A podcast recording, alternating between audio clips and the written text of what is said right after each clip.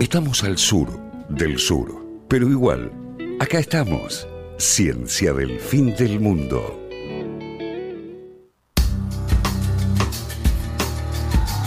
Mirá lo que es ese operador, genio absoluto mientras baja, sube, hace todo.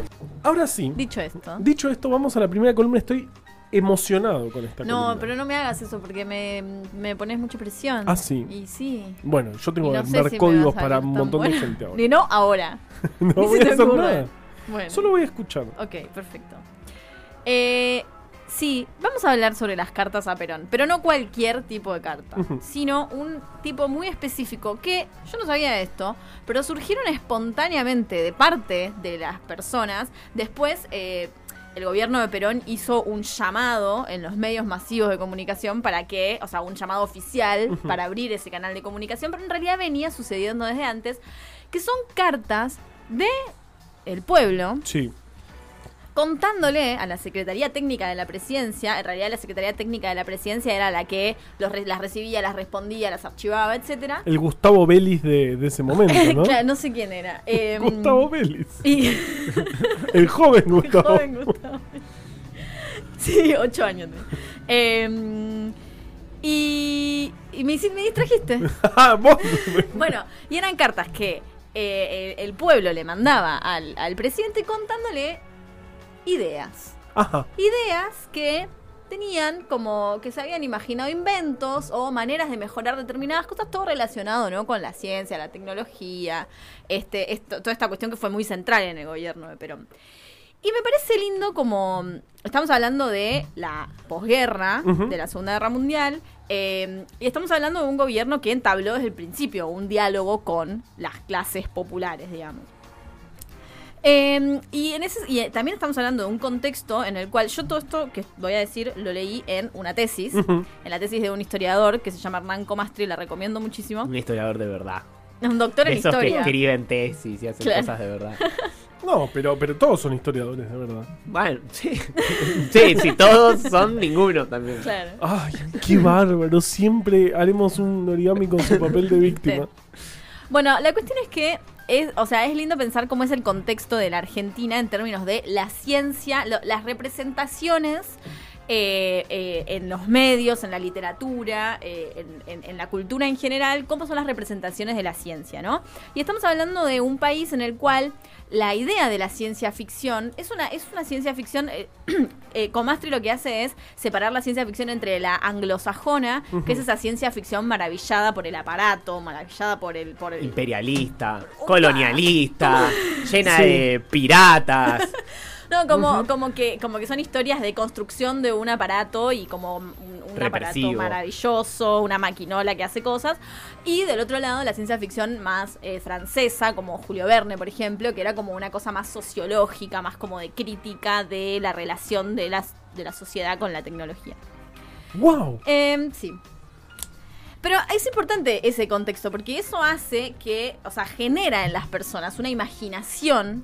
Lo- Terminator es una película de ciencia ficción. Obvio, pero sí. ¿A qué, qué- qué es costumbrista, boludo? O sea, es un western.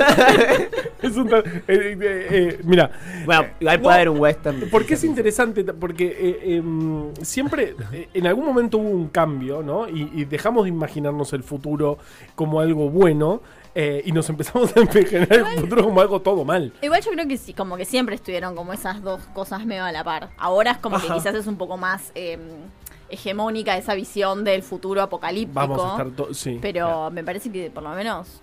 Tipo, por, por ahí había una. En la época de Julio Verne, el futuro eh, va a ser un desastre Claro. también, pero con inventos rarísimos. Con inventos raros, exacto. O sea, la visión Pero no. benévola sería de los supersónicos. Eh, Claro. Claro, Pero pasamos de los supersónicos a Terminator. Claro. Pero también, como. eh, ¿Se acuerdan cuando hablamos con Soledad Keriliak? Sí. Bueno, es, eh, búsquenla en Spotify. Ah, podemos compartirla en. Telegram esta semana. Perfecto, dale, Bien. espectacular. Lunes para arrancar. Que ya lo hicimos. eso. Que, mm, que con ella hablábamos de cómo las teorías científicas, las nuevas teorías científicas en aquel momento, habían como cambiado todo toda la estructura de cómo se piensa la ciencia en la sociedad. O sea, la teoría de la relatividad, por ejemplo, eh, la teoría de la evolución, fueron cosas que cambiaron completamente la- a las- a- el lugar que la ciencia ocupaba en el imaginario popular y la forma en la que las personas pensaban la ciencia. Y eso fue en principios del siglo XX. Ahora estamos Claro. en la posguerra. Ahora estamos en la posguerra, estamos con la cuestión de la bomba atómica, estamos con mucho la cuestión de lo nuclear, lo atómico, como Sí. toda esa cuestión. Viste que aparte en el gobierno de Perón estuvo la revista Mundo Atómico, que Ah. también era como una revista de divulgación como muy así. La mejor de la historia de la humanidad, Claro. probablemente. Y entonces, bueno, como, eh, como esta idea de que los, de que estos, estos grandes teorías científicas como que provocan esa aparición de una imaginación popular y uno y, y lo, lo que Hernán Comastri llama los inventores populares, ¿no? Como esos, esos, esas personas que inventan máquinas o que se imaginan máquinas. Eh, y que si bien están representados en la literatura, también empiezan a aparecer en la sociedad. Y es interesante que estas personas, si bien tenían, o sea, siempre tuvieron una, un, un lugar en la sociedad, en las revistas de hobbies, los círculos de inventores, los eh, círculos de aficionados, con el gobierno de Perón, con la industrialización, con este diálogo entre, eh, bueno, estamos tratando de cerrar una ventana. Sí, porque hay una moto justo que se prendió, Bien, y, pero la, la ventana no cierra. Eh, realmente eh, eh, todos los cambios que, que se produjeron a partir de las políticas del peronismo, el proceso de industrialización eh, y este diálogo con las clases populares hizo como una especie de explosión y también canalizó a través del Estado estos inventos populares. Y en ese sentido a mí me parece muy lindo como, como pensar en que el inventor popular eh, hablo como con la terminología de esta persona, ¿no? Eh, el inventor popular no es solamente una persona que trata de hacer ciencia y le sale mal porque no es académico. O sea, no se define solamente por lo que no puede hacer, eh, no puede llegar al conocimiento académico canónicamente hecho, sino que también tiene como sus propias características y sus propias lógicas que hacen que que sea como un, un- un objeto de estudio en sí mismo y que es realmente muy curioso, porque si vos te fijás en todas las cosas que el peronismo quería hacer, por ejemplo, eh, desarrollar lo atómico, lo nuclear como fuente de energía, las exploraciones para buscar nuevas fuentes de minerales, eh, eh, hacer eh, Bueno, medios el de- programa espacial. el programa espacial, los medios de transporte, los ferrocarriles, los aviones, la exploración marítima, o sea, todas esas cosas que eran centrales para, para el gobierno de Perón, también tenían como un correlato en, En el imaginario el popular. imaginario popular. ¡Qué bien! Y es realmente espectacular, es literalmente espectacular. Tengo algunos ejemplos que son maravillosos de las cosas que la gente le, le- le decía. Tiene como 10 páginas Ah, sí, de sí. ejemplos. Sí, no y sé también hay algo que me encanta de eso, que hay una fe en- fundada, pero en la población del país, en que eso podía crearse y que podía salir del país. Hoy Claro, la mayoría de sí, la gente sí, te diría sí. como, Claro. "Nah, ¿cómo vamos a hacer ¿Qué eso vamos a acá? hacer?" Se Sí, roban exacto. los tornillos antes, ver, Igual también ver". estaba todo un poco teñido de esta misma conspiración que existía como eh, internacionalmente sobre los secretos de lo nuclear, las conspiraciones, las los eh, como todo todo mm, complots y qué sé yo. También todo esto estaba teñido. Las cartas, eh, ahí, ahí, bueno, ahora voy a ir más adelante, voy a contar esto, pero las cartas están llenas de, ah, claro, les mandé la carta y no me contestaron y ahora No. estoy seguro de que me espían porque tipo político como como que gente que estaba como metida como en esta situación de los espías y los complots. Nos gustan los espías. Sí. Es mi sueño ser espía. La cuestión es que todas No. estas cosas que les Por ahí sos mencioné, espía. ¿Será espía? para mí sí, nunca lo sabremos. Todas estas cosas que les mencioné están presentes en el imaginario popular, están presentes en el programa del gobierno y están presentes en los medios de comunicación. Entonces, en la tesis esta lo que, lo que el tipo hace es ir buscando cómo se representan estas cosas en los diarios, cómo se representan en el imaginario popular y qué tienen de diferente y qué tienen de similar. Y es, realmente muy interesante. Me quiero ir a vivir a su tesis. O sea, sí, no, no sabes lo que es. realmente. No, no podía parar de leer. Tiene como 600 páginas. Obviamente no me la leí a- toda. mi, mi tesis tiene 98. Sí, la mía también tiene muy pocas. Eh, eh, bueno, y. Me perdí. Bueno, la cuestión es esta, que eh, es, es como es lindo ver cómo son estos, estos ejemplos de todas estas cosas que yo les conté y cómo se plasman en los medios de comunicación y en la imaginación popular. Lo primero y lo, y lo más eh, representativo es esta idea de todo lo nuclear, ¿no? O sea, cuando salió la bomba atómica había como, no sé, ofertas en el supermercado que eran tipo la bomba atómica contra la inflación, contra los aumentos de precios. Esa Eh. era la mejor estrategia de marketing. Bueno, el bikini. La bikini. La bi- ¿Vos sabés por qué se llama bikini la bikini? Vos sabés No que puedo creer que haya llegado a eh, la edad que tenés yo me enteré sin este saber año, eso. O sea, hubo una prueba nuclear de una Sí. bomba que se tiró en el atolón de Bikini. Que es Sí. como una isla, ponele. Los atolones son como círculos formados como por Exacto. muy pequeñas islas. Ok. así. Que me enteré hoy leyendo esta tesis que en la bomba que tiraron ahí estaba pintada Rita Hayworth en tipo en, en la bomba que tiraron en bikini. Ni puta idea, no sé. Ella se sentía como muy eh, halagada de estar ahí. Se- se- se- se- ajá, se sintió la. Sí. Mirá vos. Y a la vez que estaban haciendo esas pruebas nucleares en bikini, salía el traje de baño de dos piezas. Y dicen que la chica que lo estaba modelando en ese momento, cuando lo presenta, dice: Esto va a explotar como, como bikini. ¿Qué va? Y quedó la bikini. Pero ¿Por qué.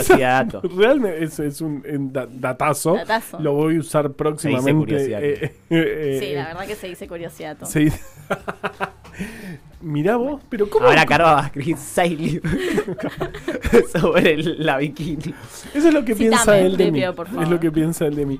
Pero, pero funciona, pero, pero nadie decía, che, se acaban de evaporar dos ciudades, No, murieron igual no había, 400.000 no vivía personas. gente ahí.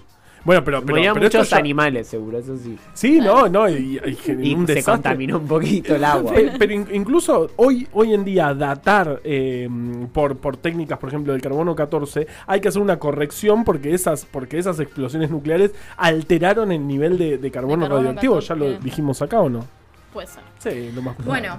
Si no, otro día lo. Igualmente había también, en esa época, sobre todo, una, una mm, eh, búsqueda de encontrarle a la energía atómica un uso durante el periodo de paz. O sea, que no, que no estuviese atado lo atómico a las bombas atómicas, ¿no? Un, uso pacífico de la energía nuclear. Eh, y eso se veía también, bueno, les decía, la bomba atómica de los precios. El caballo que ganó eh, el premio municipal en el hipódromo de Buenos Aires se llamaba Uranio. Eh, La hormiga atómica. la hormiga atómica. La hormiga atómica. Eh, las- la, la película de Superman se llamaba Una aventura atómica. O sea, todo era atómico como una cosa buena. y lo que empezó a pasar es que eh, empezaron a. eh, bueno, durante, o sea, todo, lo, todo lo, lo que tiene que ver con lo nuclear en Argentina, a, a diferencia de otros países, fue profundamente eh, estatal, como muy a través del Estado. Entonces, en otros países, por ejemplo, había como, como había habido los buscadores de oro, la fiebre de oro, había habido buscadores de uranio. En Argentina eso no pasaba, pero lo que sí pasaba es que las personas le escribían a Perón y le decían, inventé este aparato para encontrar uranio en tal lado. Así que si te Necesito ver esos sirve, inventos. te lo mando. Debe haber algunos además medio, medio delirantes, tipo el pelabananas. Hay una. mm, Es muy interesante. Hay un, hay un, eh, un diagrama eh, de lo que se llamaba la máquina imposible, o sea, la, la máquina del movimiento perpetuo, que había Sí. sido refutado siglos atrás, que, que era Ah, imposible una en máquina la que época todo de el tiempo- Newton. Claro. Ujú. Bueno, las personas durante el gobierno de Perón decían que habían encontrado la forma de hacer una máquina, eh, una máquina de movimiento perpetuo. Y lo loco es que a esas personas, a todas las personas que mandaban estas cartas, se las respondían. De hecho, hoy en día están en el Archivo General de la Nación porque la Secretaría Técnica las guardó por duplicado, las archivó y las respondió. Y los, No las respuestas creer. también están en el Archivo General de la Nación. No lo puedo creer. Y muchas veces las respuestas eran, mire señor, me parece, o sea, no, no, ¿A vos te parece No, que no. va a ser Mire, así? señor, no, No. podemos dividir el planeta en dos para cosas así. En imagino. algunos casos, o sea, Mire, lo- señor, no contamos con. En los casos en los que era imposible, las cartas decían muy respetuosamente, felicitaciones por la idea, le agradecemos por sus ideas, no sé qué. Sin embargo, esta secretaría considera que Era un bla, bot bla, bla, que ti. te contestó. No. No, no, pero, le- pero te- o sea, lo leían, lo analizaban y te daban una respuesta seria. No es que Claro. decían, ah, este loquito. de-".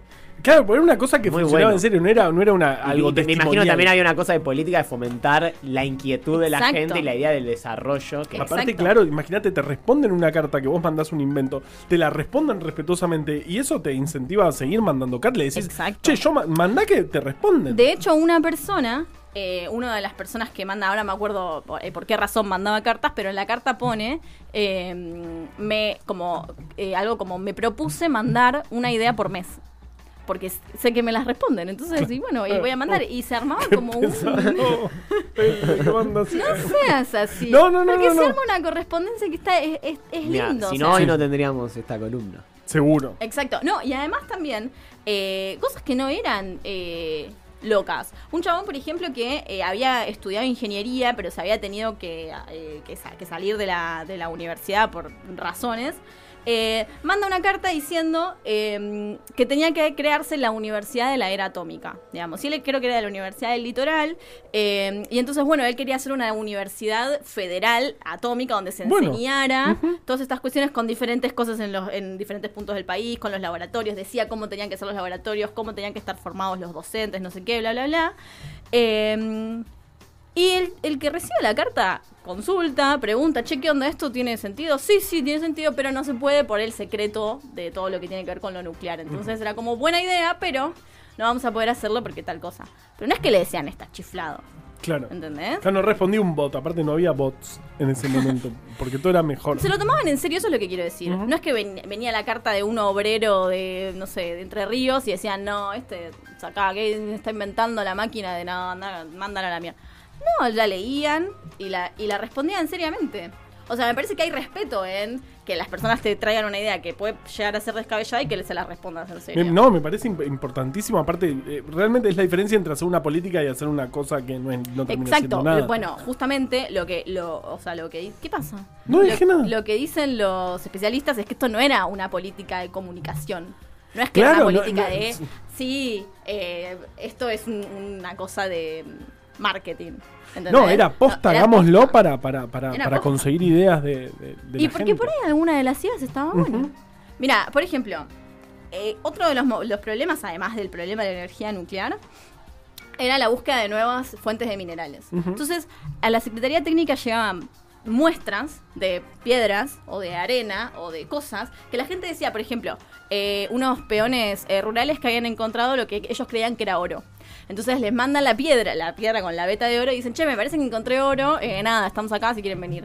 Eh, se la mandan a los geólogos, los directores de la dirección de minas, no sé, y le dicen, no, no es oro, es pirita. Viste que la, la ah, pirita pero es eh, funciona, el, sirve. el oro de los tontos, ¿no? Como que es una cosa que es muy parecida al oro, pero no tiene tanto, no tiene valor. no tiene nada de valor. O sea, no tiene tanto valor. O sea, no es oro, digamos. Bueno, Eh, No todo lo que brilla es oro. Claro. entonces le... En especial esos trofeos de plástico, ¿viste? o por, por ahí son de pirita. Eh, y le respondieron, o sea, no solamente le respondieron, sino que le mandaron un asesor, un- una persona, para eh, eh, capacitarlos y asesorarlos a, los, a estos peones, diciéndoles, sigan explorando, pero sepan diferenciar el Pirita oro de oro. de la pirita, o sea, sepan cuáles son los minerales que valen. Esas personas aprendieron una cosa, ¿entendés? Obvio. O sea, es el Estado llegándose a tu lugar y, y- y enseñando. Es, me parece espectacular. Me parece una política espectacular, necesaria. Increíble. Bueno, son muchísimos, eh, realmente muchísimos. Un tipo que había que llevó un sobrecito con arena brillante y dijo también esto por ahí funciona. Este también fueron esas muestras fueron analizadas por la, por los técnicos y les devolvieron un informe al respecto. Se lo tomaban en serio, de verdad. Eh, me parece mm, eh, espectacular. Realmente. Eh, hay, por ejemplo, también eh, cartas en las que se, pro- se proponen eh, nuevos canales de navegación. Abrir, por ejemplo, un canal que conecte el río Paraná con el río de la Plata. Eh, o un canal que conecte Santa Fe con eh, Bolivia. O uno que se llamaba el canal Evita, que era alrededor de toda la capital federal, eh, haciendo que el río de la Plata se transformara como en un golfo. y que eso supuestamente iba a mejorar el clima del lugar. Y en la carta el tipo dice que era un vecino de Vicente López que se había ido a Uruguay y que había pensado cómo hacer para recrear el clima del otro lado en este lado y se había ocurrido abrir un canal. Bueno, pero está el arroyo. Maldonado, o sea que se podría haber hecho una cosa así. No era tan loco. O sea, No, no, no. o sea, es loco, pero no es tan loco. Eh, después, por ejemplo, todo lo que era lo de, lo de la expedición a las, eh, las tierras vírgenes. ¿no? Entonces había un tipo, uno que desde Chile decía, eh, necesito, necesito un millón de dólares, porque aparte les pedían plata. Uh, Necesito... nece- o sea que, no sé, no puedo hacer la cuenta, pero serían Escucha. 100 millones de dólares de. Necesito un millón de dólares como financiamiento para hacer una expedición al subsuelo. Y esto nos va a dar un montón de beneficios de todo tipo. Y estos son los siguientes objetivos. La carta del chileno, ¿eh? Va, creo que era un argentino que estaba en Chile. Los objetivos, entre otros. Comprobar o destruir la doctrina de Julio Verne de la existencia de seres orgánicos en el subsuelo. Em, Eso de base es un palo, para empezar. Sí. O sea, un palo verde para Julio Verne. ¿no? Lo que habitan en ríos, mares subterráneos son grandes concavidades. Precisar exactamente el lugar del fuego milenario para Uf, tomar las ¿fuego debidas milenario? precauciones. Tres palos. Comprobar o destruir la doctrina de Newton. Tendiente a establecer que existe una fuerza que atrae los cuerpos a un centro imaginario de la Tierra. Proveer a los zoológicos de las especies vivas y a los museos de fósiles de los fósiles. Y el décimo objetivo es encontrar a su paso fantasías sin límites. No, no, no. No me digas es que un no es poeta. tierno. Y Apo, al final. En Chile. lindo. Eh, y el último era terminar con el hambre en el mundo. O sea, súper ambicioso su proyecto. Pero cómo, o sea, y escribe al final encontrar a su paso fantasías sin límites. Me parece hermoso porque es como es eh, o sea, lo que lo que se dice es es poner en pie igualdad la ciencia, la mitología, la literatura, eh, la, la fantasía y no sé qué. Entonces es lo, lo que te dice esto es que eh, el- el- estos inventores populares estaban como mucho más allá en lo que era pensar cómo transformar el hábitat de los seres humanos. O sea, no estaban como constreñidos por las leyes de Newton, la imposibilidad Claro, de la claro, máquina no, venían de, de- de la academia y, Claro, y, como que la y aparte es, es- es un documento impresionante sobre, sobre la época, sobre lo que se creía, sobre lo que se pensaba. Qué impresionante. Sí, sí, sí, sí, sí, sí, incre- eh, realmente increíble. Eh, otros ejemplos que tienen que ver con, por ejemplo, la, la aviación no hay tantos, porque como esto es imaginación popular y, y los aviones son como medio de la clase alta, como que medio como que no se metían mucho en eso. Eh, pero sí había algunas cosas, por ejemplo, lo que escribí en mi, en mi Twitter, que es eh, ¿Cómo es tu una... Twitter? es una mina, una señora, una mujer que es de, de por sí toda una situación, una mujer que manda uno de estos inventos, que inventó, inventó eh, un esquema de un triciclo que a la vez era un molino de viento que permitía que se moviera el triciclo y que se podía llegar a transformar en un avión.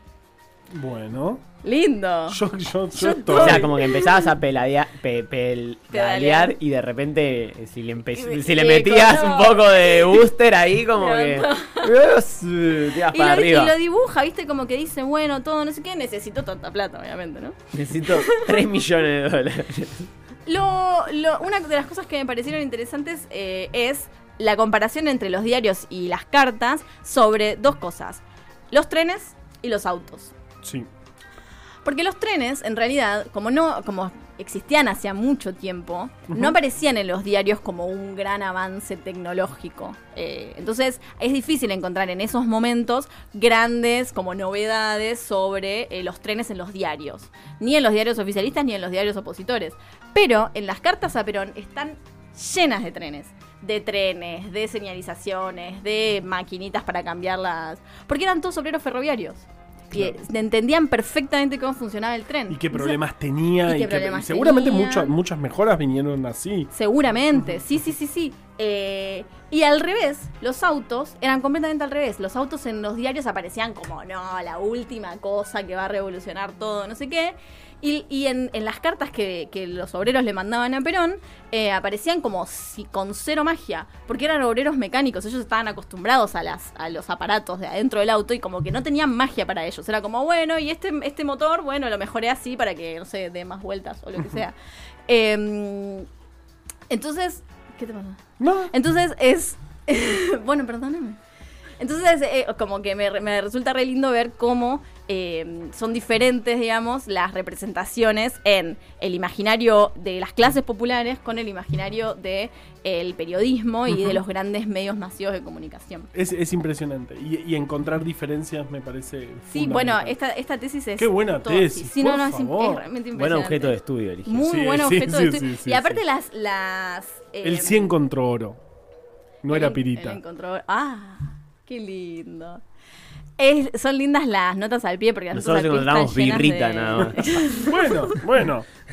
Está bien. Eh, las notas al pie son todas tipo eh, Archivo General de la Nación, caja tanto, eh, coso ta- todas todas las, las referencias son así. Ay, por favor, lleno lleno lleno de cartas y fotos y cosas que sacó de la- del Archivo General de la Nación. Me parece espectacular.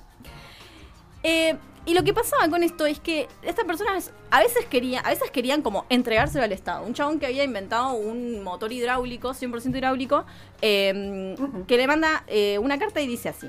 Me permito dirigirme a usted para poner en su conocimiento que soy poseedor de un invento para motores automotores. Dicho invento no está en el papel, sino en marcha. O sea, lo hice, lo Ah. construí. Lo había ofrecido al IAME Y a pesar de que Y a he son los que hicieron el Eh, justicialista que tengo Claro, tatuado. y el rastrojero. Claro. A pesar de que les he dicho que vengan a verlo, no lo he conseguido. Bah. Todo mal. Mis deseos serían que lo viera un técnico de su confianza, pero no del guiame. Y es por eso que me dirijo a usted, señor presidente, porque es en usted que todos los argentinos tenemos depositadas todas las esperanzas. Te regalo este auto, General Perón. Parecido a lo que pasó con la, eh, la persona que creó el tanque soviético T-34, que también escribía, no le daban bola, no le daban bola, entonces lo hizo, fue andando en tanque hasta la dacha de Stalin y se lo entregó y fue el tanque más "Anda". importante de la Segunda Guerra Mundial. De hecho, ganó la Segunda Guerra Mundial. Me encanta, me encanta, me encanta. Bueno, claro, porque, lo- o sea, esta tesis como termina diciendo eso, diciendo, a veces eran personas que realmente sabían muy bien lo que estaban haciendo, sabían que estaban como agregándole valor a, a los aparatos que estaban mejorando o haciendo los cálculos que eran. Eh, un montón de gente era como, che, tengo esta idea y no sé a quién compartírsela realmente. Tipo, Claro. te copa. Y, Y- te respondían siempre. Y muchísima gente que a veces la idea era medio disparatada o a veces quizás no era eh, una idea que fuese financiable por el Estado, pero a ellos no les importaba, estaban chochos de que les había escrito un técnico de la presidencia del general Perón en el cual habían depositado todas Toda su confianza. las esperanzas. Las esperanzas. O sea, me parece impresionante que haya sucedido eso durante, durante ese, ese, ese periodo.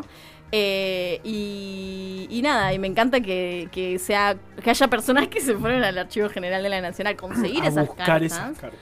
que están en, el, en la están, tesis. están las cartas y las respuestas. Las cartas y las respuestas archivadas, pero como si fuese que te, te mandó una carta, no sé, el embajador de algo.